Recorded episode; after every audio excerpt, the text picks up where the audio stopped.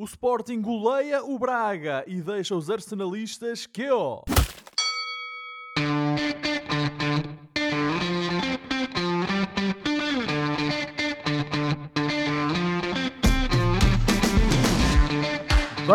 Bem-vindos a uma nova emissão dos Meninos de Ouro, o programa para quem gosta de bola e que está disponível todas as terças-feiras no Spotify, Apple Podcasts, Google Podcasts e em todas as outras plataformas onde se pode ouvir e descarregar podcasts. E estamos também na Rádio Barcelos às terças-feiras, às 22 horas.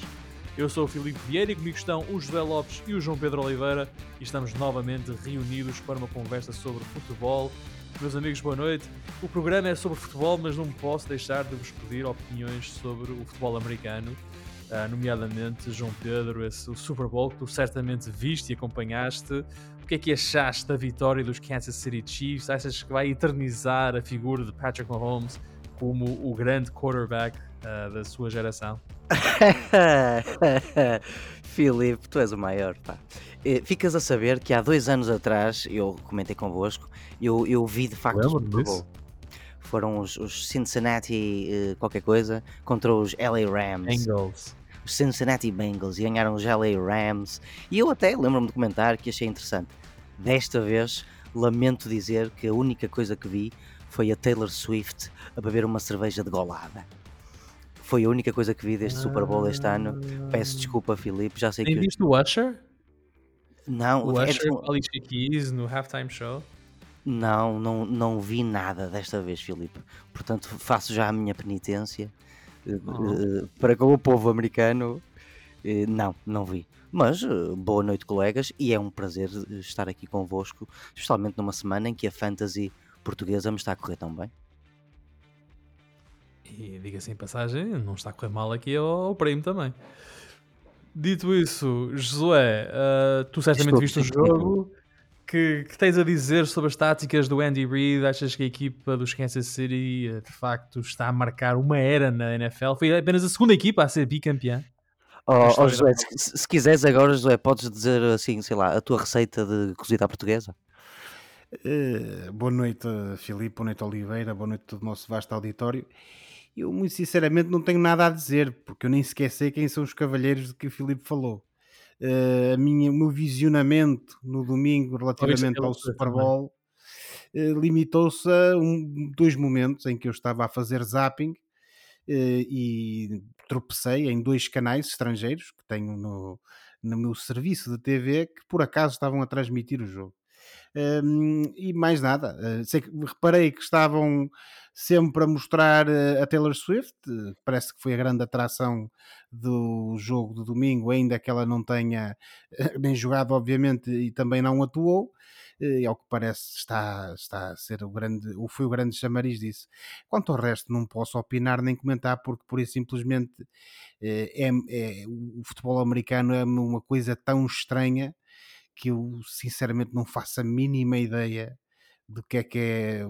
Nem sei como é que, como é que aquilo se joga, portanto, acho que O- não, não tenho muito a dizer eh, sobre isso realmente. O Josué, Eh, a ca- a cabeça do Josué se começa a ver eh, um jogo de futebol americano, passado um minuto ou dois, e entra assim num- numa espécie de Não, Oliveira, eu, se calhar o meu problema é que eu tento. Eu, eu gosto de ver, não sigo, mas gosto de ver quando tenho a oportunidade um bom jogo de rugby. E às vezes tento perceber se há algum paralelismo e depois reparo que não. eh, e eh, portanto depois cria-me O ali alguma confusão e acabo sempre por mudar de canal e, desistir, confesso.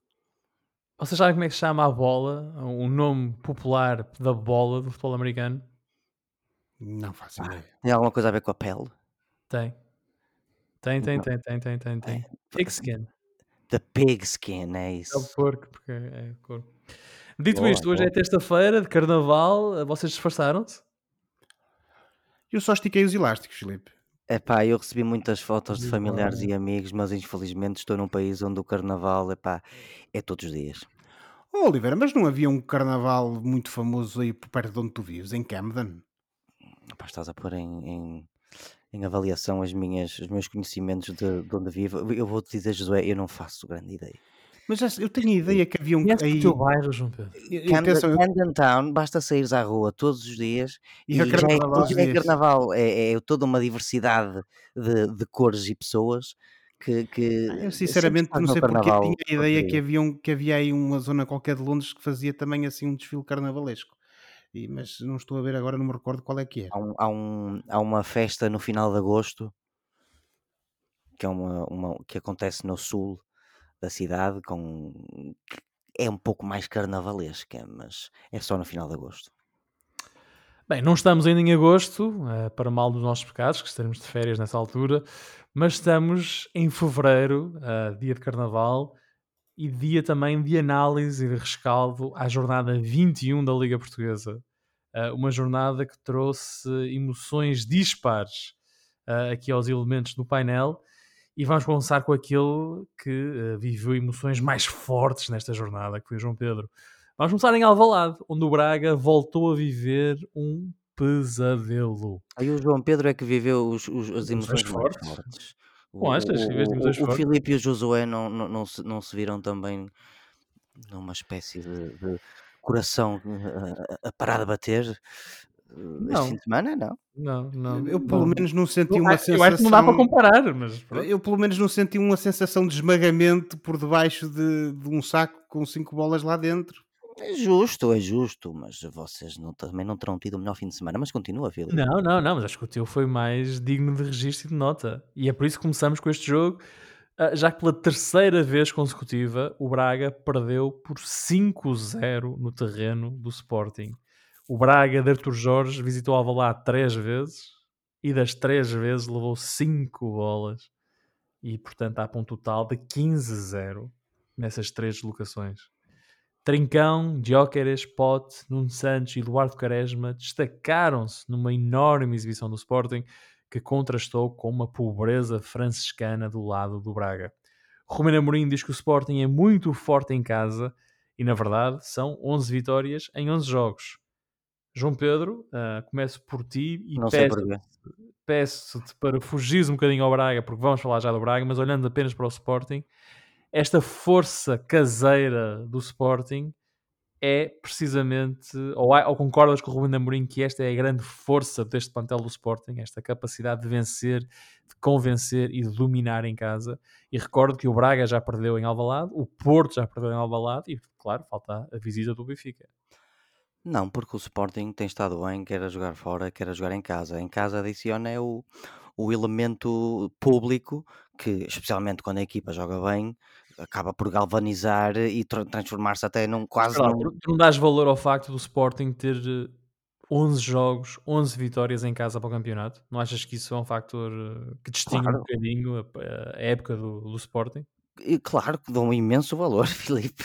Ah, Eh, de- de qualquer forma, não, não, não vejo as coisas por esse prisma, vejo pelo prisma de que o Sporting, em geral, já está a jogar muito bem. E em casa, então, tem sido, com o apoio do público, melhor. Este fim de semana contra o Braga, tivemos um Sporting avassalador, chato, invasor, um verdadeiro bully incentivado pela multidão, como tu bem referiste, Filipe. Uhum. Um, foi um, um- um Sporting que sufocou completamente o, o adversário, superior em todas as frentes, boas trocas de bola, muita inspiração individual, muita eficácia, uma vitória gorda e sem espinhas. Eh, Eu desta vez até destaco outros que não os habituais escandinavos. Eh, O Trincão está cada vez melhor, está a juntar o produto final a todas as qualidades que já tinha. E, e destaco também a, a dupla de defesas Quaresma e Inácio, que são centrais que sabem sair a jogar muito bons tecnicamente e que fazem passes verticais que desequilibram o posicionamento dos adversários e isso viu-se em alguns dos golos do Sporting eh, este fim de semana. Falaste Eh, do Trincão. O, o Trincão acaba por ter este destaque todo quase por acidente, porque o Morita vai embora para a taça das Nações Africa- Africanas, para a taça da Ásia, eh, para representar o Japão. O Pote recua para fazer eh, parelha no meio campo com o Hillman e o Trincão começa a jogar e começa a jogar muito bem. E é de facto ele que faz o primeiro golo eh, dos cinco que o Sporting marca ao Braga. Eh, É E- de facto um jogador que está a fazer a diferença e que não estava no início da época. Portanto, E, e- é e- quase um e- reforço que o Sporting tem, tem aqui. e até que e até em termos de carreira era um jogador que tardava em, em começar a mostrar um- uma consistência e lá está, um produto final que, que a qualidade que ele tem já prometia. Ele, ele tem 24 anos, eu acho que faz 25 esta época. Eh, Parece-me ser no- na, na parte extra futebol um rapaz bastante low profile uh, e, portanto, isso só pode funcionar a, a, a favor do, do Trincão, que de facto talvez esteja a caminhar para a melhor época da carreira. E uma pequena provocação, uh, não sei se o senhor Martínez esteve na bancada para ver o, o Pedro Gonçalves, que eu nem destaquei e que, e que fez duas assistências ah, jogo. Destaquei eu? Ai, mas destacaste tu. Portanto, do ah, Sporting uh, não há muito a dizer além daquilo que eu já disse, do Braga também se pode dizer algumas coisas, mas não sei se queres passar primeiro não, para o. É primeiro, vamos falar do Sporting. O Sporting venceu por 5-0 o Braga. Vamos falar um bocadinho do Sporting antes de dar a oportunidade de malhares. Malhar? Uh, onde quer que eu vá malhar? Onde quer e sobre quem queiras tu malhar. Mas antes disso, vamos dar aqui o. Nós não podemos e... prescindir da nossa rubrica habitual, não é? E obrigado pela pela liberdade que vocês me providenciam neste nosso espaço acolhedor e seguro. Oh, João Pedro, é tudo teu. É tudo teu. Então Mas antes, lá para o Josué. antes de te oferecermos esse espaço, exatamente, Josué, o João Pedro estava aqui a dizer que o Sporting porta-se quase como um bully no recreio da escola, uh, ou pelo menos neste jogo da, com o Braga, uh, como nós dizíamos na, nos nossos tempos de escola, naqueles tipos lixados que andam sempre ali na, nos recreios da escola, atrás dos meninos a tentar tirar-lhes 50 escudos para comprar. Era isso que eu ia dizer. Era, ah. tens, tens 50 escudos? Pá.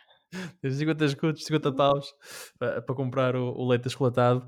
Uh, mas eu acho que é uma, é uma comparação, uh, uma analogia feliz, porque de facto, vendo aquele jogo, fica um bocado essa sensação. E tive até um bocado de pena dos jogadores do Braga, porque não pareciam ter qualquer espécie de resposta, nem parecia ser uma equipa do mesmo, do mesmo campeonato que o Sporting.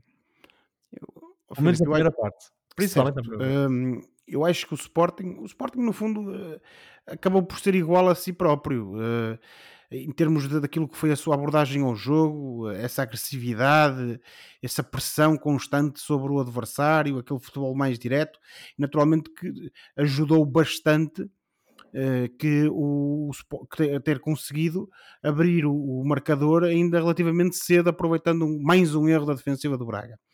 Agora, parece-me a mim é que a grande diferença, provavelmente, eh, tem a ver com a, mentalidade. O Braga vem de, um, de, uma, de, uma, situação um pouco mais complicada, apesar de ter ganho uh, a taça da Liga ainda há relativamente pouco tempo. Um, efetivamente, a equipa bracarense não está tranquila. e isso tem-se tem -se notado, as, as, as conversas que, que têm havido, uh, são aquele resultado do Braga em Chaves também. O Braga. Não mais para o Sporting, mais para o Sporting. Sim, eu sei, mas é, certo, Filipe, mas o, aquilo que depois me pareceu que houve ontem é que, aliado a essa mentalidade do Braga, que já vamos falar, uh, que, que, se calhar não estava, não estava nos seus melhores dias, tivemos foi precisamente o contrário, ainda na ressaca dessa eliminação na taça, dessa, na, da, das meias finais da taça da Liga eu acho que e na, já na altura o Ruben Amorim tinha dito que aquele jogo custou muito a digerir. Aquele, o jogo é aquele resultado.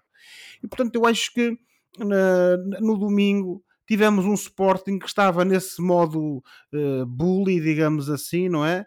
Desse modo brutamontes, precisamente e, é, desculpa, desculpa só interromper, e até nesse modo precavido pelo que aconteceu na meia-final da Taça da Liga. Aprende, tirou as devidas ilações, aprendeu e sobretudo estava com essa atitude de, digamos, algo um pouco revanchista, no sentido de querer... Se calhar até de vingança. Sim, revanchista, de vingança, no sentido de querer mostrar ao Braga que aquilo que aconteceu na meia-final não correspondeu à realidade, eh, o Sporting ficou com um orgulho ferido e, portanto, no domingo quis se, se vingar. Não tenho grandes dúvidas sobre isso. Claro que eh, depois, em termos futebolísticos, isso redundou em quê? Redundou um Sporting ainda mais aguerrido, eh, com um empenho ainda maior e, e um, ehm, cheio de, de ganas, utilizando essa expressão nossos hermanos, cheio de ganas para tentar ganhar ao, ao Sporting de Braga. Claro que depois aquilo que aconteceu na partida facilitou. Facilitou e permitiu que hum, o Sporting, ainda cedo, uh, conseguisse uh, marcar dois golos. Uh, aos 20 minutos de jogo, o Sporting já ganhava por 5-0 e nunca mais tirou o pé do acelerador, a meu ver. Uh, o Braga ainda tentou esboçar alguma reação, só voltámos a ter golos na segunda parte, mas vimos sempre aquele Sporting mais dominador, mais pressionante. O Braga ainda tentou, como eu referi há pouco, uh, esboçar alguma reação, mas acho que não mostrou capacidade para isso. Já vamos falar do Braga, mas naturalmente que uh, estes resultados de 5 a 0, tendo em conta que o desnível entre as equipas, não o momento atual, mas o desnível qualitativo entre os plantéis, não justificam um resultado destes, eu parece-me a mim que isto foi um Sporting que também beneficiou deste momento menos bom do Braga e, sobretudo, eu sei que já vamos entrar nesse detalhe, mas eu não posso deixar de o referir, sobretudo da constante e reiterada falta de qualidade do jogo defensivo do Braga. De facto, o, o, Braga ofereceu mais do que um golo ao, Sporting. Literalmente ofereceu um, não? É? o Vitor Gomes passou, fez uma assistência para o Dringão no primeiro. Um, mas de facto, o Braga, e podemos agora entrar assim na análise ao Braga, porque se o Sporting venceu por 5-0, é verdade que é uma verdade lá para ali, não é? mas o Braga perdeu por 5-0 é uma derrota que deixa moça, são números pesados. Um, João Pedro, várias vezes neste programa tens falado no melhor plantel da história do Braga Ora, o melhor plantel da história do Braga caiu com um estrondo em Alvalade. Um, Arthur Jorge disse que a equipa desligou após o terceiro gol do Sporting, mas a verdade é que eu fiquei com a impressão que o Braga nunca subiu sequer ao relevado. Um, ainda hoje eu estou, eu estou para, para ver a equipa do Braga começar o jogo com o Sporting. Eu, eu sinto que não vi o Braga, terei visto talvez o Salgueiros ou outra equipa assim jogar em Alvalade e não o Braga que esteve na Liga dos Campeões este ano e que tão boa conta de si deu nessa prova. Estás o, o que, é que o que é que se passou com o Braga em Alvalade? Porque de facto parecia uma equipa, o Sporting parecia uma equipa Primeira Liga, o líder, claro, mas o Braga parecia uma equipa, vou ser simpático, uma equipa que luta para não descer. Verdade, uh, aquilo que tu tiveste só nos 45 minutos foi um autêntico massacre. Uh, eu eu lembro-me de ler, eh, eu, eu li as crónicas de dois jornalistas, creio eu, sobre este jogo e um deles dizia que o, o, Braga tentou jogar como jogou na meia final da Taça da Liga, ultra defensivo. O outro jornalista dizia que o Braga tentou jogar de igual para igual com o Sporting e, e, por causa disso levou goleada. Eu, João Pedro, confesso que não deu para perceber com que tática é que o Braga eh, entrou e qual era a intenção. Tal foi, como tu uh, falaste e, e bem ao dizeres que o Braga nem esteve em campo, tal foi o sufoco do Sporting. Um, portanto, aquilo que nós tivemos foi um Braga na sua, infelizmente agora habitual, anarquia tática no meio campo e na defesa no momento defensivo. Aquele erro do, do Vitor Gomes, ok, foi um erro individual, mas vem também desse caos defensivo, porque nunca parece haver um médio defensivo definido para dar opção de passe na defesa ou seja, o Moutinho é obrigado a ser o médio mais defensivo e quebrar linhas para tentar dar linhas de passe mais à frente. Eu recordo que o João Moutinho tem 37 anos e tem sido algo criminosa uh, a gestão dele. Uh, ou seja, uh, esta falha no primeiro golo era uma questão de tempo, só antecipou o que aí vinha, que era o gol do Sporting. Perante o massacre do primeiro tempo, o Arthur Jorge não mexeu e preferiu a chicotada psicológica do discurso da superação, não é? Na segunda parte, o Sporting baixou linhas, passou a jogar de 4 para 5 defesas, deu mais iniciativa ao Braga e aí o Braga entrou com uma atitude melhor também, um pouco mais pressionante, mas não, não conseguiu causar muitas dificuldades ao Sporting, fora dois lances do Jaló, um que o Adam defendeu e o outro que, que foi ao lado. Uh, portanto, foi uma mudança de atitude que durou cerca de 20, 20 e poucos minutos. Talvez um gol ali tivesse, pudesse ter ajudado a equipa a dar um bocado mais de ânimo e, e tentar reentrar no jogo. Mas a verdade é que o Sporting faz o terceiro gol no, no, melhor momento do Braga. Que nem foi grande coisa, mas foi o melhor momento do Braga. Fruto, mais uma vez, de erros defensivos que levaram ao descalabro que se seguiu. Uh, o Arthur Jorge mexeu após uma hora e pouco, tirou um médio defensivo por um médio defensivo e um lateral por um lateral jogadores ofensivos só entraram a 7 e a 6 minutos do fim e ao minuto 91, já estava 4 e 5-0. Portanto, não há muito mais a dizer sobre o que é que aconteceu ao Braga, porque é difícil perceber, porque como tu dizes, o Braga não pareceu ter estado em campo praticamente, foi manietado, imensamente inferior e nunca pareceu ter solução para o bullying que, que sofreu em Alvalade, de facto. Eu vou-te confessar agora num um bocado à parte, num, num, num, é, num, comentário um bocado à parte, que na fantasy da minha, uh, na minha, na minha, da minha equipa da fantasy portuguesa, eu substituí o Ricardo Horta pelo Pote. uh, tal era a pouca confiança que eu tinha no Braga. Mas isto é um pequeno à parte. É um pequeno à parte. Um, Josué, torna-se um bocado difícil perceber como é que uma equipa que há 15 dias vence um troféu e elimina este rival, portanto, neste caso concreto o Braga eliminou o Sporting nas meias finais da Taça da Liga, chega a este jogo e é abalroada desta forma. Oh, Filipe, eh, naturalmente, hum, porque o resultado é totalmente desnivelado. Mas, como eu referi há pouco, e acho que ficou claro para todas as pessoas que viram essa meia final da taça da Liga, uh, houve muita, mas mesmo muita sorte na maneira como o Braga derrotou aquele Sporting. Foi um Sporting na altura, e nós falámos sobre isso, provavelmente fez o suficiente para uh, merecer a vitória naquele jogo, não a conseguiu, porque o futebol é assim, o Braga é que marcou. Um, oh, oh, José, e não achas que ficou a ideia que tal a equipa, o Arthur Jorge ou a equipa do Braga não se terão deixado um bocado enganar por esse, por esse resultado? Pois, mas essa é que é a questão que me parece a mim pertinente. É que, como eu referi há pouco, parece-me que o Sporting aprendeu com aquilo que aconteceu nesse jogo. O Braga não e se calhar acabou por embandeirar um pouco em arco, e aqui o Oliveira, no que refere, parece-me a mim que tem, tem um ponto uh, pertinente, que é o Braga provavelmente achou que fez mais por, uh, por, por, esse resultado do que propriamente aquilo que foi a realidade. E, portanto, apresentou-se diante do Sporting em Alvalade com uma abordagem e com uma postura que, que redundou naquilo que redundou. Uh, o Braga... Isso, isso foi igual à meia final da Taça da Liga, foi marcação Braga... homem a homem. Pronto, o Braga, o, Braga tem os defeitos, o Braga tem os, os mesmos defeitos de que, que, do, do, seu futebol que teve nesse jogo da meia final. Uh, no domingo não foi diferente em Alvalade.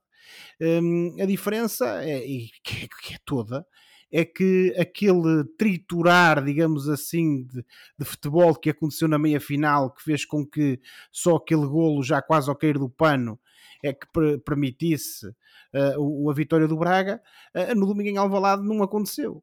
O Sporting teve uh, a oportunidade de abrir muito cedo o marcador, confirmar esse, essa, essa postura mais agressiva e esse domínio logo de seguida, antes da, dos 20 minutos, e naturalmente que 2-0 e, e, e, e, um resultado desses que vem do, do, explorar dessas debilidades já mais conhecidas e mais por nós debatidas aqui, que o, o jogo do Braga tem, eh, fez com que o, o, Braga não tivesse, seja do ponto de vista emocional, seja do ponto de vista futebolístico, porque o Sporting não baixou, digamos assim, a, a, a pressão, não tirou o pé do acelerador, fez com que o Braga pura e simplesmente não conseguisse reagir. Um, naturalmente que, e aí o Oliveira também tem razão naquilo que disse, se calhar a reação, aquela, sobretudo a que veio do banco, não terá sido a melhor, a mais esclarecida, mas foi o que foi. Agora também convém, acho eu, que começarmos a ver aqui uma coisa. Independentemente da questão da atitude e dos, dos defeitos do futebol do Braga, que continuam a ser os mesmos e, e, e que o Arthur Jorge não tem sido capaz de, de emendar. Que é, eu acho que este plantel do Braga Uh, continua a ter muita qualidade, isso é inegável, tem lá jogadores de alta craveira. Mas já mas não, não, é o melhor plantel. É já não é o melhor plantel. Já não, não é. Não é o melhor plantel e, uh, e, e, e acho que estão... Desculpa, José, já não é o melhor plantel por causa dos jogadores que saíram agora neste mercado? Os jogadores que saíram da forma de alguns jogadores, mas isso eles estão lá, não é? Portanto, a coisa pode recuperar e sobretudo por uma questão que é o Braga tinha uma missão neste, neste mercado acima de tudo, a meu ver, e nós já falámos isto na altura. O Braga tinha de reforçar a defesa, sobretudo o eixo da defesa. E essa missão, esse objetivo que era essencial para o Braga, não foi cumprido. O Braga não se conseguiu reforçar. E a partir do momento que o Braga tem que enfrentar o resto da época com uma defesa que, passa a expressão, mete água por todo lado e não, não, não dá sinais de melhorar, e sobretudo não, essa, essa situação vai acontecer sem que o Braga tenha pelo menos tentado reforçar, seja em qualidade, seja em número, as opções disponíveis para o Arthur Jorge, então aí, se isto continuar e sobretudo nos jogos grandes contra equipas com, que joguem bom futebol e que tenham avançados perigosos, então o Braga aí, independentemente dos méritos do seu ataque e do seu meio campo, o Braga corre sérios riscos de lhe acontecer aquilo que aconteceu no domingo em Alvalade, que é muito bem, eu até apresento um bom futebol, tenho boas linhas na, na intermédias e lá na frente, mas depois chegou aos, dois, aos 20 minutos de jogo a perder 2-0 porque a minha defesa é, é um coador autêntico. Além de que, não, há, não, há, milagres perante um, uma situação destas. Uh, posso só dizer uma coisa? Diz Além de que uh, a perda destes jogadores, Josué, eu recordo que foi o Horta, o Almosrati e o Castro, e só chegou o, o tal rapaz, o Chernadur, que só vai ficar até ao final. São três médios, embora. diferentes, sim. Esta, a perda destes três e esta chegada temporária também passa um bocado a ideia de que a época está um bocado feita. Ganharam a taça da Liga, já não contam fazer melhor do que o quarto lugar e agora até o quarto lugar está um pouco em risco. mas fica. Uh... O Josué ficou sem palavras.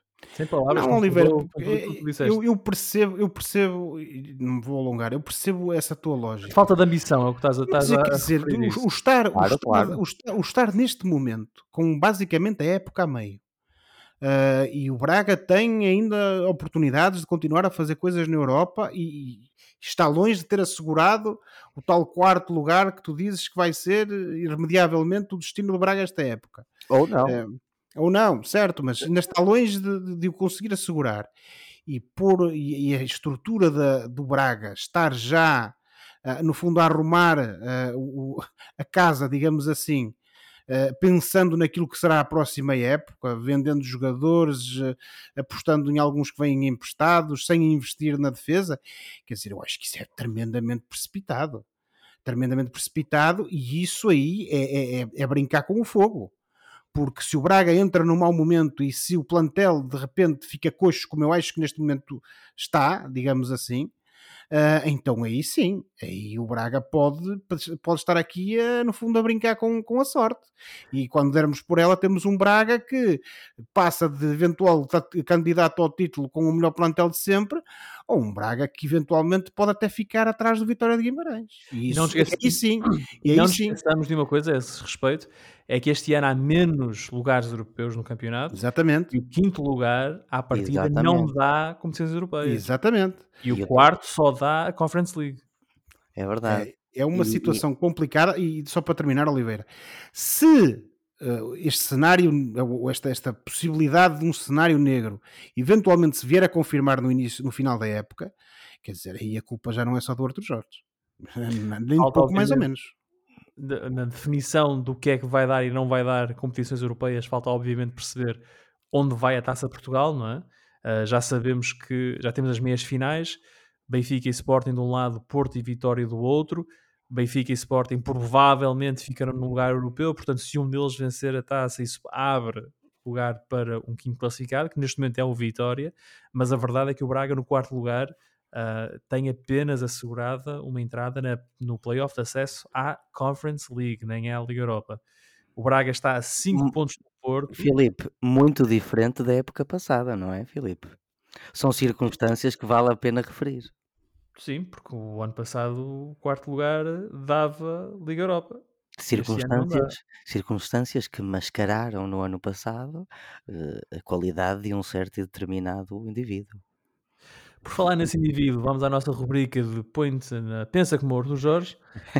se fosse o Arthur Jorge e tivesses feito a viagem de regresso Lisboa a Braga, depois de mais 5 no bolso e, portanto, 15 de 3 visitas aos estádios de Alvalade, no que é que tu estarias a pensar? Estarias a pensar, eu ainda sou o homem para dar a volta a isto, uh, ainda há 15 dias ganhei um troféu, portanto isto não, as coisas não estão assim tão más, ou estarias mais uh, fatalista, digamos assim, nos teus pensamentos, em como já perdi isto, já perdi mão sobre isto? Bom, eu se fosse o Arthur Jorge, ainda teria toda a confiança em mim, que eu acho que o Arthur Jorge tem, mas ao mesmo tempo pensaria que o lugar está finalmente a ficar tremido. Até porque, colegas, já há uma petição eh, online para o despedimento do Arthur Jorge, um pequeno parte. Até suspeito quem é que será o autor da petição. Não, não, isso era engraçado por acaso que fosse eu, mas não sou eu, não sou eu. É um, um John Olive Tree que vive em Londres. não, juro, juro que não sou eu. Juras? Juro. Ora, então o Sporting venceu o Braga por 5-0. O Braga está no quarto lugar, tem 40 pontos. O Sporting é, eh, vamos lá dizer, co-líder com o Benfica com 52, mas tem menos um jogo. Portanto, o Sporting, à partida, vencendo um jogo em Famalicão, eh, quando, quando o jogo estiver marcado e se realizar, eh, terá 3 pontos de avanço para o Benfica. Neste momento, no entanto, tem 52 pontos, os mesmos do Benfica. O Braga é quarto com 40 pontos. E quer isto dizer que na próxima jornada, a jornada 22, um, que segue, portanto, os jogos europeus, dos quais vamos falar mais à frente nesta emissão do programa, o Braga recebe o Farense no domingo, no jogo na Pedreira. Já o Sporting vai a Moreira de Cónegos na segunda-feira, às 20h15, um, defrontar o Moreirense. Por falar no Moreirense, um dos vizinhos do Moreirense, que é o Vitória, ou é Guimarães, uh, foi lá que o Benfica deixou dois pontos uh, nesta jornada 21. O Benfica sentiu muitas dificuldades uh, no reduto do Vitória, no estádio do Afonso Henriques, perante um bom Vitória, mas um terreno muito difícil para se jogar depois do dilúvio que se abateu sobre o Minho no domingo. O Vitória esteve por duas vezes na frente, forçou o Benfica a correr atrás do prejuízo e só quando os vimaranenses ficaram reduzidos a 10 é que o Benfica conseguiu tomar conta do jogo. No final de contas, 2-2 e a ideia de que talvez o Vitória poderia e quem sabe deveria ter ganho o jogo. José, eu na introdução falei que o Benfica deixou cair dois pontos, mas olhando para a partida, um, eu admitiria o argumento que o Benfica até ganhou um ponto tendo em conta aquilo que, que a forma como o jogo se desenvolveu. Muito nobre da tua parte. Eu vou. Eu vou essa, essa ideia? Não, não, compro e compro. Eu, eu subscrevo uh, inteiramente aquilo que disse o Álvaro Pacheco no rescaldo, que foi precisamente isso. Uh, não foi o Benfica que perdeu dois pontos, o Benfica ganhou um ponto, ele, a sua equipa, é que perdeu esses dois pontos. Estava nas sete e, quintas o Álvaro Pacheco. Por, nessa, com certeza, então. Viu, viu a sua, além de ter, de ter feito um excelente, um excelente resultado. Todo Está, de, deveria ter sido melhor, mas sobretudo viu a sua equipa a fazer um excelente jogo e não tivesse sido a expulsão, naturalmente que eh, se calhar o resultado e a nossa conversa aqui hoje seria bastante diferente. Um, naturalmente que há aqui uma coisa que não podemos negar e, independentemente da, daquilo que é o contributo do Benfica para este resultado, e ao qual eu já, já, já irei, que é a qualidade deste Vitória de Guimarães. Uh, e sobretudo o, o empenho e a garra dos seus jogadores. Uh, durante esta semana saíram a público umas notícias sobre a situação financeira do clube, em que poderá haver questões com salários pagos em atraso, mas quem viu o jogo e quem viu a performance dos jogadores de Vitória em campo fica com a ideia de que eles se calhar até têm os ordenados adiantados.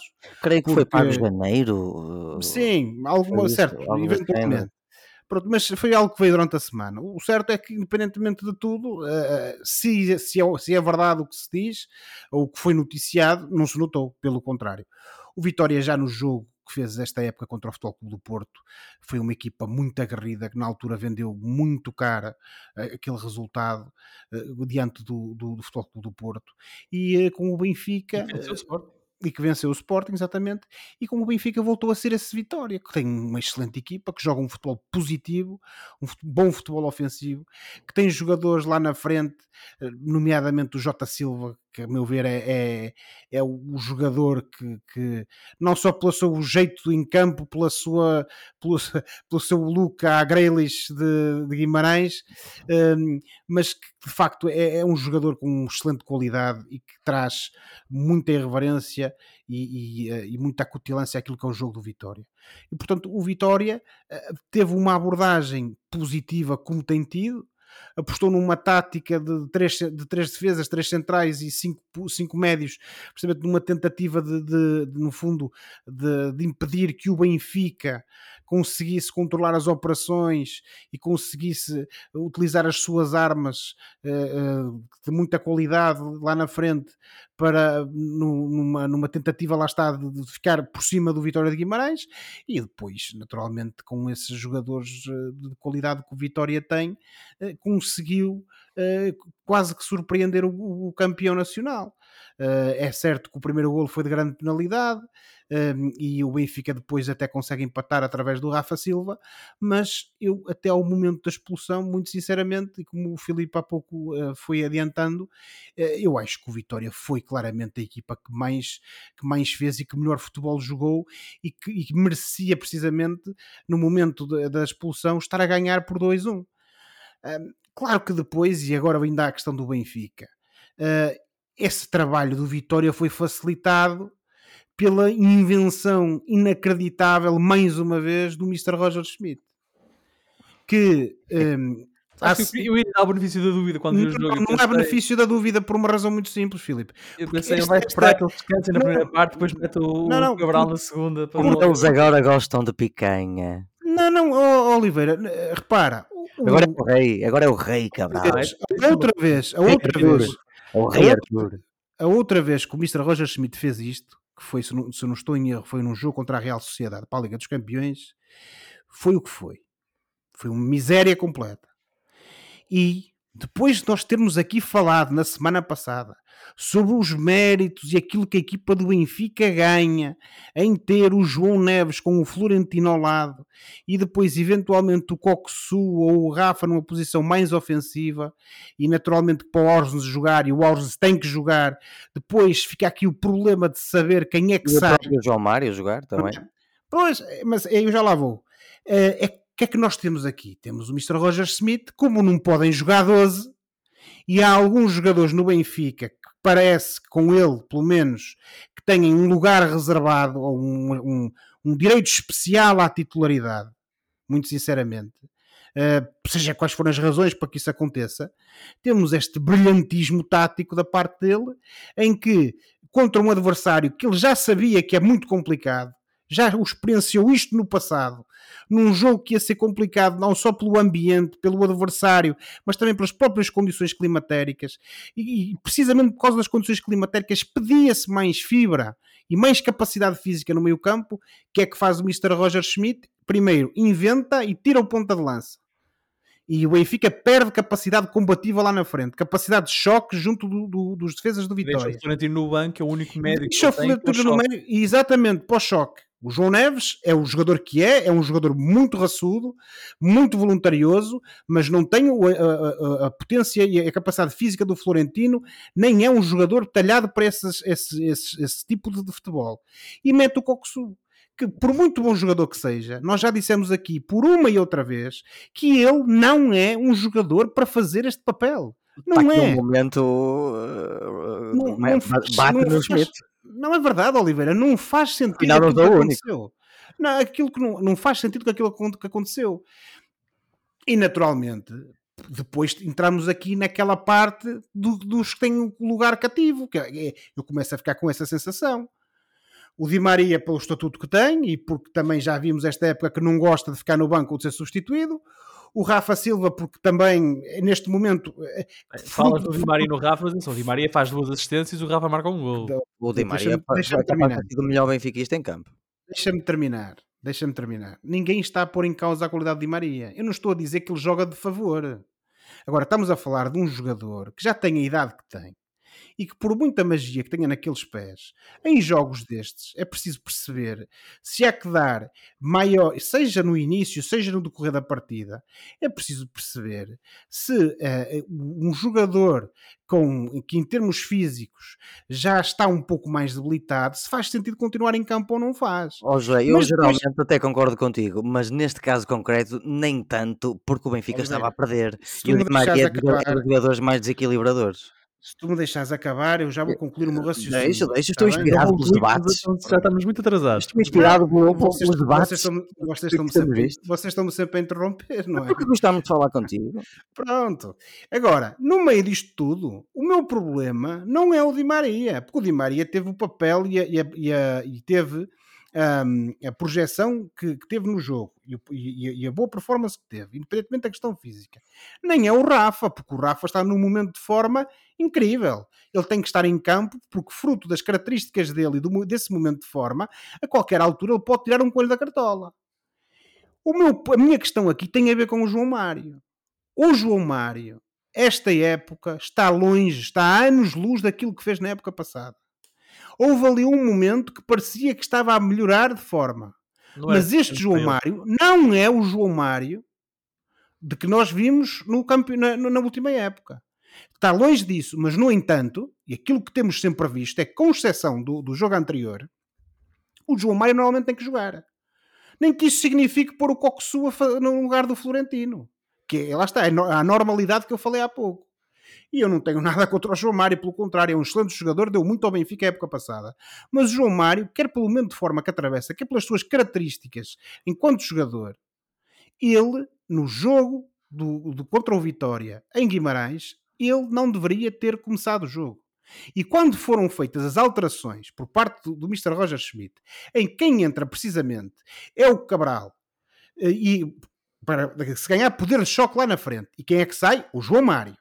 E, e, sai o Coco, e sai o Cocosu, que teve que ser sacrificado, lá está, para não se perder o Rafa e o Di Maria. Teve que ser sacrificado o Cocosu. E entra o Florentino, em que se ganha a tal capacidade de choque no meio campo, então aí é que o Benfica começa a jogar a bola. E, e, o Benfica, o Benfica que nós vimos na segunda parte, não é o mesmo Benfica da primeira. Apesar de, de facto, o, o Vitória ter passado para a frente do marcador ao minuto 60. Mas não, não, não era, o jogo não estava a ser ali o mesmo. Porquê? Porque naquele momento, no momento em que isso aconteceu, o Benfica estava, estava num bom momento, numa, numa, numa boa situação no jogo, e podia efetivamente ter feito o 2-1. Isso foi perfeitamente possível. E se tem feito o 2-1 antes de haver esse gol do André Silva minuto 60, a história do jogo ia ser completamente diferente. Completamente diferente, eu não tenho dúvidas disso. E portanto, e para concluir, para não, para não me esticar mais, independentemente de, dos méritos que o Vitória tem e teve naquele jogo, que foram muitos, não me canso de, de, de elogiar o Vitória, uh, o Vitória de Guimarães, que fez um excelente jogo, quem começa a perder o jogo, ainda antes do apito inicial, é o Benfica com estas decisões do Mr. Roger Schmidt. Ele lá saberá porque é que este tomou, ele lá saberá porque é que num jogo com estas características que eu referi há pouco, ele decide entrar em campo sem um ponta de lança. Eu, eu lembro-me no, no, programa passado me ter eh, lembrado que se calhar no próximo jogo o Florentino já não jogava.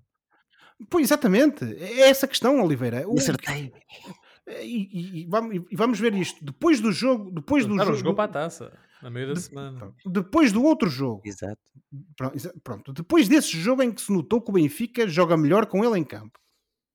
E depois de, do que aconteceu no, no domingo em Guimarães, se o Mr. Roger Schmidt não perceber que o Benfica joga melhor e corre menos riscos de ter dissabores quando o Florentino está em campo a fazer dupla com o João Neves, independentemente depois do arranjo que é feito no, no, no de, mais para a frente no terreno, se o Mr. Roger Schmidt não perceber isso, então o Benfica vai continuar a ter problemas destes, sobretudo quando enfrentar equipas complicadas como este Vitória de Guimarães. E outra coisa, nem é só por uma questão tática. O Benfica, o Benfica não pode entrar em campo sem ponta de lança. Benfica não, não uma equipas como o Benfica como o Sport Lisboa e Benfica, não entram em campo sem ponta de lança. É uma questão de princípio. Palavra Ramalho. É uma questão de princípio, é uma questão histórica. Não entram em campo sem ponta de lança. E se ele achar que ainda está a treinar na Áustria ou na China, epá, então tem de perceber que o Benfica não são essas equipas. Que ah, ele pode acorda e o Mar percebe logo que não está na Áustria nem na China. Eh, pois, o problema ah, é que é que chega à segunda circular ou chega ao Seixal e às vezes não, parece eu, que tem assim uns, uns, uns, Uma das coisas que me, que me causou mais impressão uh, no jogo, e eu também joguei futebol, embora nem de perto nem de longe este nível, e houve um par de vezes em que joguei em terrenos como este. Aliás, acho que num jogo joguei com o João Pedro. É possível. Uma das nossas visitas atrás dos montes, sim. E, e eles insistiam, os jogadores do Benfica insistiam a tentar tipo, trocar a bola. Uh, há, há, momentos na segunda parte, pelo lado direito, em que o Bá tenta fazer tabelinhas e combinar com o Di Maria. O terreno não dava, a bola não rolava. E, e causou-me alguma impressão a dificuldade dos jogadores do Benfica em, num, com as condições uh, climatéricas que tínhamos em Guimarães, uh, tentarem continuar a jogar bonito, quer dizer, não jogarem prático. E o Vitória jogou muito prático. E aliás, o lance do segundo gol do Vitória acho que é exemplo disso, é um contra-ataque prático. Uh, e isso causou mal uma impressão do, da parte do Benfica. Mas, João Pedro, uh, o José comeu o tempo todo aqui no Benfica, portanto, rapidamente aqui na tua. Manda, tua alguém, análise. manda alguém a remelho, por favor, ver se o homem está bem. Sim, não, não. sim, que ele está eu- nervoso. eu- ele está eu- nervoso. Não, não, não, o, o Eu acho que se nós fôssemos medir a tensão dele agora, ele batia, Não, arrebentava com o, O- instrumento. Não era o melhor é momento. muito bem feita porque o tempo que o Oliveira teria direito ficou sem ele quando me interrompeu. Isto é Ah. como nos debates agora da política. Nas interrupções, o tempo de quem interrompe João começa Pedro, a contar. Tens que ser mais dado. Como isto é um bocado mais democrático os debates, vou deixar dar aqui uma ideia sobre 10 ah, segundos. um comentário, uma ideia que o José lançou. O Benfica começou a perder quando entrou em campo sem um ponta de lança. Eu- é- Eu acho que o Benfica começou a perder, principalmente quando entrou em campo com uma atitude abaixo da atitude do Vitória de Guimarães. Eh, confesso que achei surpreendente esta mudança do Roger Schmidt, que é um tipo bastante, um treinador bastante avesso a mudanças, que muda muito rara e cirurgicamente. Não estava à espera de ver o Di Maria e o Rafa na frente. De qualquer forma, acho que a diferença prendeu-se mais com a- a- o, o querer de cada uma das equipas, em que o Vitória de Guimarães foi superior, e depois, como o Filipe referiu eh, há, há pouquinhos segundos, a questão prática. O Benfica devia ter sido mais prático e não foi. Mas não posso de todo, como é óbvio, só para terminar, eh, eh, excluir por completo o que o Josué disse. Porque de facto isso também terá tido o seu papel. Para mim, eu acho que a atitude ou o querer foi diferente e acho que fez a- a diferença. Com este empate, o Benfica marcou passo no campeonato, tem 52 pontos, os mesmos do Sporting, e tem mais um jogo, que significa, lá está, que se o Sporting vencer o jogo tem atraso, passa a ter 3 pontos de avanço para o Benfica. Na próxima jornada, na jornada 22, o Benfica, no domingo, recebe o Vizela, já o Vitória vai no sábado a Portimão jogar com o Portimonense. Partimos agora para uma das grandes surpresas da jornada, derrota do Futebol do Porto em Aroca, embora o resultado seja surpreendente apenas para quem não viu a partida. O Porto perdeu por 3-2, esteve a perder por 3-1. Ah, aliás, o Porto entrou a perder. O Aroca marcou o primeiro gol logo no primeiro minuto de jogo. Agora o Porto fica no terceiro lugar, está a 7 pontos do Benfica e Sporting, tem 5 de avanço para o Braga. Ah, Josué, rapidamente, como é que isto deixa o campeonato do Porto?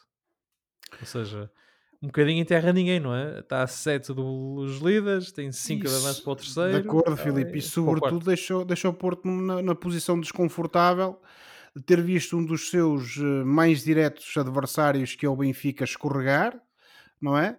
Viu o Braga não escorregar, mas ter um- uma colisão frontal contra um muro no- em Alvalade. Não, contra E- um bullying no recreio. e, e, portanto podia ter eh, terminado com a discussão sobre quem é que fica no terceiro lugar e aproximado do, e, e aproximado e se aproximado bastante ter encurtado a distância para o Benfica, não vou falar do, do Sporting, porque o Sporting naturalmente tem menos um jogo e não consegue nenhuma coisa nem outra, pelo contrário mantém a mesma distância de 5 pontos para o Braga, que é muito pouco, parece-me a mim, porque eh, é, é- no fundo é um espirro, digamos assim, é um tropeção e o Braga eh, fica a respirar ali em cima do pescoço do Porto novamente e sobretudo fica na posição bastante incómoda de estar neste momento eh, com o mesmo número de jogos a 7 pontos do Benfica. O que é uma distância, esta assim, um pouco já mais considerável, tendo em conta aquilo que são os objetivos do Futebol Clube do Porto. Mas sobretudo, e esta é que me parece ser a parte mais importante um, do ponto de vista anímico, é que tínhamos um Futebol Clube do Porto que vinha a recuperar em termos de qualidade, em termos exibicionais, uh, um Futebol Clube do Porto que, que, se tinha mostrado com, com mais ideias de jogo, com princípios de jogo uh, interessantes, uh, que acabou por, por, por, no fundo, chegar aqui à Arouca e fruto de um Arouca que se apresentou personalizado e, e, e, atacante e bastante ofensivo, como tem sido o seu apanágio, um, o Futebol Clube do Porto acabou por não ter grandes hipóteses para este bom Arouca. E isso depois coloca em causa, de facto, a meu ver, esse progresso que a equipa do, de Sérgio Conceição parecia estar a fazer. Eu não sei se isto vai ser um, problema para, para o Futebol Clube do Porto, eh, que tem que ser gerido com pinças em termos emocionais no balneário. Não sei se, se isto vai, no fundo, colocar em causa, um, sobretudo na mente dos jogadores, essa evolução que tínhamos visto. Agora, que é, que é tudo menos aquilo que o Porto precisava, quer pelas questões pontuais que referi há pouco, quer por aquilo que era essa evolução do, da equipa nos últimos tempos, isso não tenho dúvidas. Até porque, com isto concluo, não vão haver muitas mais oportunidades como a desta jornada, que, em que eh, o Porto podia, com uma vitória, uh, ficar aqui numa posição muito mais confortável daquela em que está e que estava antes desta, desta jornada relativamente aos seus adversários diretos. Lembrando que, e acho que isto se é importante para todas as equipas portuguesas, acho que ainda é mais para o Porto, fruto da sua eh, condição financeira difícil, que é pública, um, ehm, e tendo em conta o número mais reduzido de, de, de, vagas para a Liga dos Campeões, o Porto ficar nesta tal terra de ninguém do terceiro lugar pode ser aqui um rude golpe de facto nas aspirações a curto e médio prazo do, do, do, Porto. Veremos o que é que acontece a seguir, mas eh, de facto esta jornada mais tarde em retrospectiva, dependendo de como as coisas acabarem, pode ser vista como aquele momento, o tal momento em que a equipa do Clube do Porto vacilou e deitou tudo a perder. O Porto no terceiro lugar está, em termos de Europa, uh, dá a segunda pré-eliminatória da, Europa, da, da, sim, da Liga Europa. Claro que o Porto não está na taça, se vencer a taça entra diretamente, mas uh, o terceiro lugar é o que dá na próxima época. João Pedro, um, o Porto está a 7 pontos, o Pepe no fim do jogo em Aroca disse que este é um momento delicado para a equipa, uh, o título ficou mais complicado. Sim, ao ponto de que eu, João Oliveira, tenho de me retratar. Eu tenho, eu tenho vindo a dizer que o Porto ia ser um candidato credível até às últimas jornadas, pelo menos, e eu acho que este jogo uh, acabou com as aspirações do Porto ao título, porque se virmos bem, o Sporting ganhando o jogo que tem em falta fica a 10 pontos do Futebol Clube do Porto. É Nem muito com, ponto. É muito ponto, mesmo contando com os confrontos perdão, mesmo contando com os confrontos do, que, que estes três ainda, ainda vão ter. Portanto, eu, Oliveira, retrato-me. O, o Porto está a ter demasiados momentos eh, inconsistentes. Acredito que vai haver mais um grito de Ipiranga da parte do Pepe, do Conceição e do resto da equipa. Acredito que a equipa vai melhorar outra vez, até porque tem, ainda tem taça, ainda tem, tem Liga dos Campeões para disputar, mas acho que aqui fica selado o, o fim da candidatura do Futebol Clube do Porto ao título. Disse-os aqui o João Pedro e os ouvintes ouviram-no aqui primeiro nos Meninos de Ouro. Em primeira mão. Que o Porto já não tem hipótese de ser campeão. Ora, o próximo jogo do Porto é no Estádio do Dragão, frente ao Estrela da Amadora. O jogo é no sábado, às 20h30. Já o Aroca volta a jogar em Rio Maior com o Casa Pia no domingo, dia 18, às 15h30. Em terça-feira de carnaval, o Gil perdeu em casa com o Vizela. Josué, por ser carnaval, será que ninguém levou a mal? Ó oh, Filipe, eu levei muito a mal, porque o Gil Vicente, que nos tem prometido muito nos últimos tempos, e ainda que a gente ponha de parte, como eu já referi na última emissão, aquilo que foi a, o último resultado do Gil Vicente, eu pensei, muito sinceramente, que hoje voltaríamos a ver aquele Gil positivo. Eh, mas isso não aconteceu. Eh, mas também não vimos Gil positivo, mas também não vimos um Vizela muito positivo. O certo é que o Vizela, ainda que num momento bastante madrugador, acabou por conseguir eh, adiantar-se no marcador. Eh, esta, esta rima não foi intencional, mas aconteceu. Mas no final, o que é que fica? Fica mais um resultado triste para o nosso Gil Vicente, para o meu, pelo menos que aliou esse mau resultado a uma exibição também má. E uh, o certo é que, tendo em conta que o Vizela é um dos concorrentes pela permanência na primeira divisão, Três temos pontos aqui, muito importantes para o Vizela, que deixou o último lugar. Exatamente, exatamente. Temos aqui um jogo que, em que o. E já para não falar daqueles que vão acontecer no futuro próximo, este era um daqueles que o Gil Vicente tinha que ganhar. Não ganhou, eh, para mal dos nossos pecados, nossos adeptos gilistas, e portanto veremos o que é que acontece a seguir. Espero que seja uma melhoria exibicional e, sobretudo, em termos de resultados do Gil Vicente, mas eh, muito sinceramente, eh, a exibição, eh, independentemente do resultado, eh, para já eh, continua a trazer para Barcelos muitas preocupações relativamente ao futuro. O Gil Vicente, com este resultado, caiu para o 11 lugar, tem 22 pontos. Já o Vizela subiu ao 17, tem 16, ainda está debaixo da linha d'água, mas tem agora dois pontos de vantagem para o Chaves, que é o novo lanterna vermelha do campeonato. Na próxima jornada, o Vizela vai ao Estádio da Luz jogar com o Benfica. O jogo é domingo às 18 horas. Já o Gil vai à Moreira jogar com o Estoril. O jogo também é às 18 horas. A Liga Europa regressa já na quinta-feira, isto com o playoff de acesso aos oitavos de final da prova. Temos o Young Boys Sporting às 17h45, o Braga Karabag às 20 horas e o Benfica Toulouse também às 20 horas. Meus amigos, eh, estamos com pouco tempo, por isso peço-vos um prognóstico. Vá lá, vamos, vamos juntar as três equipas portuguesas e, uh, João Pedro, vou-te perguntar a ti primeiro. O que é que tu esperas uh, das prestações europeias de Sporting, Braga e Benfica na quinta-feira? É a primeira mão. Bom, eu espero uh, jogos já de um nível mais uh, complicado para estas três equipas. Acredito que da parte do Sporting e do Benfica vamos ter um empate ou uma vitória. Estás-me a pedir para ser sucinto e eu sucinto serei. Mesmo, mesmo pensando que, por, por, por, por, exemplo, no caso do Sporting, o Young Boys está muito confortável na Liga Suíça e pode apostar em força no, na Liga Europa, ou pelo menos nesta eliminatória. Se pensarem de eliminatória a eliminatória, nesta pelo menos o, o Young Boys pode apostar tudo. Ainda assim, o Sporting, até pela, pelo excelente momento de forma que está a mostrar, eu acredito que vai ganhar. O Benfica é uma equipa superior ao adversário que lhe calhou, também acredito que vai ganhar. O Braga acho mais complicado por causa do momento em que está. O Carabag também está numa situação confortável na sua liga. Foi. Uh, que liga é essa? Uh, do Cazaquistão. Ah, está bem, ok. A Liga do Cazaquistão, José. Tá Ficas tu a, a, saber. Portanto, também o Karabag pode apostar sem reservas e em força com o Braga. O Braga enfraqueceu, perdeu os jogadores que perdeu e que nós já falámos, está num mau momento, é uma boa oportunidade para o Karabag apostar tudo também. E eu acho que daqui, em relação ao Braga, vai sair um empate ou uma derrota do Braga. Isto é tudo speculation. Posso estar errado. Ok, ok. José, e tu?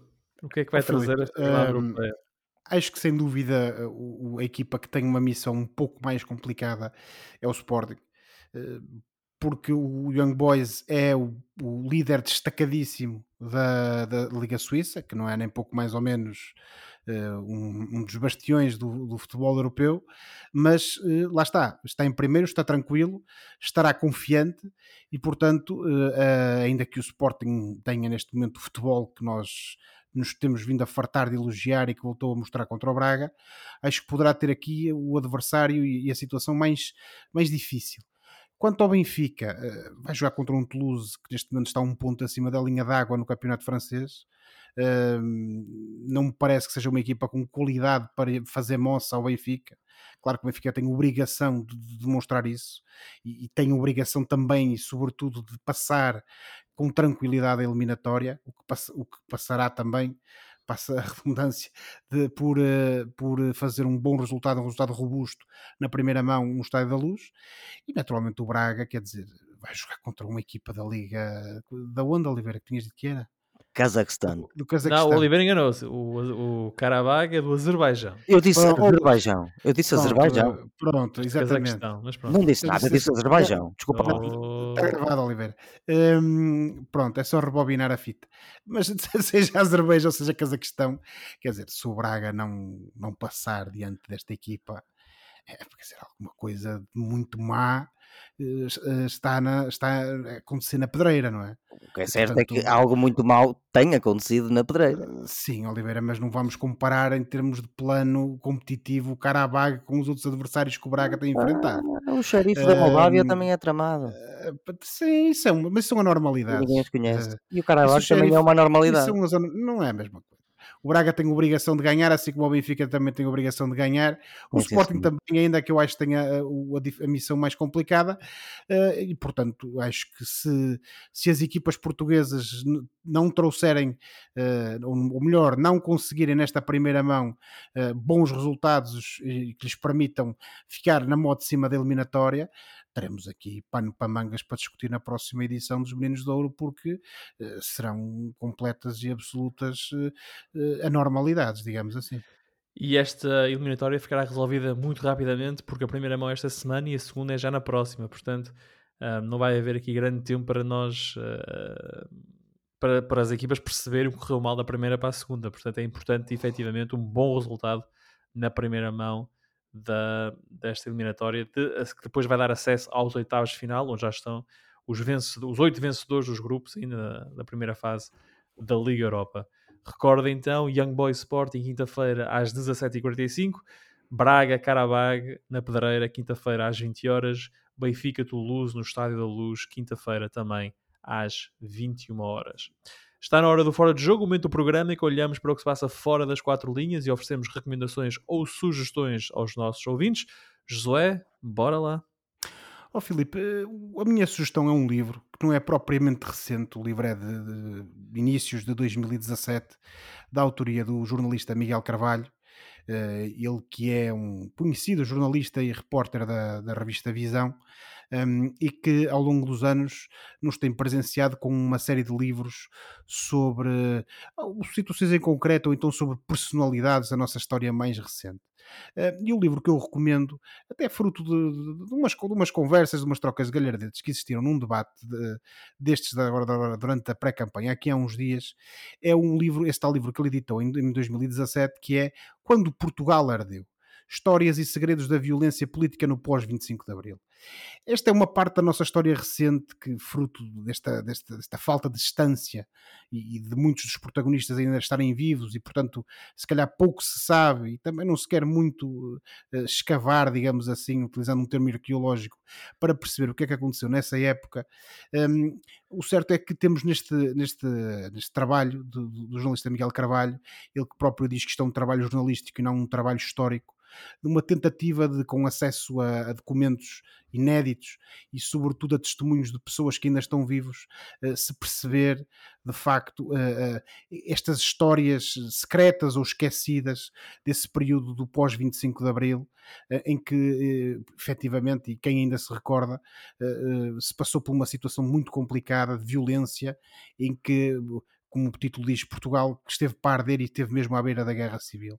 Uh, são, são histórias, é um livro que nos, nos fala de quem foram as primeiras vítimas mortais da democracia, ou seja, as pessoas que foram vítimas desta violência, uh, nomeadamente os famosos assassinatos do Padre Max, Rosinda Teixeira e Joaquim Ferreira, um, Fala-se também de, um, de, uma rede que existia na altura, uma rede bombista de extrema-direita, própria influência do, diplomática das potências externas, os Estados Unidos, a União Soviética, durante o PREC, uma perspectiva de alguns estrangeiros que estavam na altura a viver em Portugal e como é que eles viram isto, a própria influência e papel da Igreja Católica, que na altura também esteve muito militante no, na, na, na, naquilo que se percebia como sendo uma espécie de uma luta contra o comunismo e, e, também uma perspectiva que esta aqui me parece a mais interessante, que é tentar-se perceber aquilo que as autoridades policiais sabiam sobre este terrorismo político que existiu na altura eh, e que, no, no fundo, nunca chegou a ser sequer eh, objeto de tratamento judicial e a haver um julgamento destas pessoas. Portanto, a minha recomendação, que está disponível naturalmente em qualquer boa livraria, é Portugal, quando Portugal ardeu, histórias e segredos da violência política no pós-25 de Abril, do jornalista Miguel Carvalho. João Pedro? Ora, continuando a minha viagem pelos nomeados a melhor filme na edição deste ano dos Oscars, trago-vos desta vez The Holdovers, do nunca desapontante cineasta Alexander Payne. Este filme tem Paul Giamatti, Divine Joy Randolph e um Dominic Sessa como atores principais e é basicamente sobre, eh, em 1970, um professor rabugento de história vê-se obrigado a ficar durante as férias do Natal na escola onde dá aulas no meio do nada nos Estados Unidos com um adolescente problemático e uma cozinheira enlutada. Ora, colegas, isto é um belo feel-good movie que consegue ser sentimental sem ser lamechas, sobre as amarguras da vida em qualquer idade, a complexidade que é a existência de cada ser humano, sobre sairmos da nossa zona de conforto e sobre, no fundo, também não julgarmos um livro pela sua capa. Ancorado por uma cinematografia bonita, com subtilezas engraçadas e curiosas, bons secundários, referências culturais históricas interessantes e, sobretudo, uma tour de force de Paul Giamatti, uma belíssima interpretação, só mais uma, de um belíssimo ator americano. Não é um filme. Tour de force. Hã? Tour de force. Tour de force, gostaste? Tour de Force de Paul Giamatti. Eh, isto não é um filme que descobre a pólvora de todo. É um filme muito competente e bem executado dentro deste género, sem super-heróis, sem explosões espampanantes ou ecrãs verdes, mas com muita humanidade e belas interpretações. E o João Oliveira recomenda. Este filme está nomeado para melhor filme, melhor ator principal, que é o Paul Giamatti, melhor atriz secundária, a Divine Randolph, melhor argumento original e melhor montagem. Não digo os nomes dos homens porque nenhum de nós conhece. Eu digo-vos já uma última coisa. Tendo visto uh, Paul Giamatti em Holdovers, uh, uh, Bradley Cooper em Maestro e Killian Murphy em Oppenheimer, eu só vos digo uma coisa: esquece, esqueçam os prémios e celebrem as interpretações. Portanto, eu recomendo The Holdovers. Apenas para dizer da minha parte, e só eu me que responsabilizo por isso, se o Oscar vier para o Paul Giamatti, vem com 20 anos de atraso. Ou mais. Ora, esta semana eu trago outro livro e também na minha, na minha tentativa de evocar o, de artigos e, e- e elementos alusivos ao Benfica no, 120 no mês em que o Benfica comemora os 120 anos de vida. Trago lá está outro livro, este chama-se Caretas do Benfica, é de Ricardo Galvão e Luís Miguel Pereira, lançado eh, a primeira edição em 2015 pela Prime Books. O livro conta a história do Sport Lisboa e Benfica, contada através de textos e curiosidades estatísticas, acompanhados de cartoons e caricaturas. Caretas do Benfica, disponível numa livraria perto de si, ou então à distância de um clique. E por hoje ficamos por aqui. Para a próxima semana cá estaremos de volta para falar de futebol. Não se esqueçam que podem subscrever o canal dos Meninos de Ouro, disponível em todas as plataformas de podcast, para serem notificados de cada vez que publicarmos uma nova emissão. E quando subscreverem, avaliem o programa com 5 estrelas.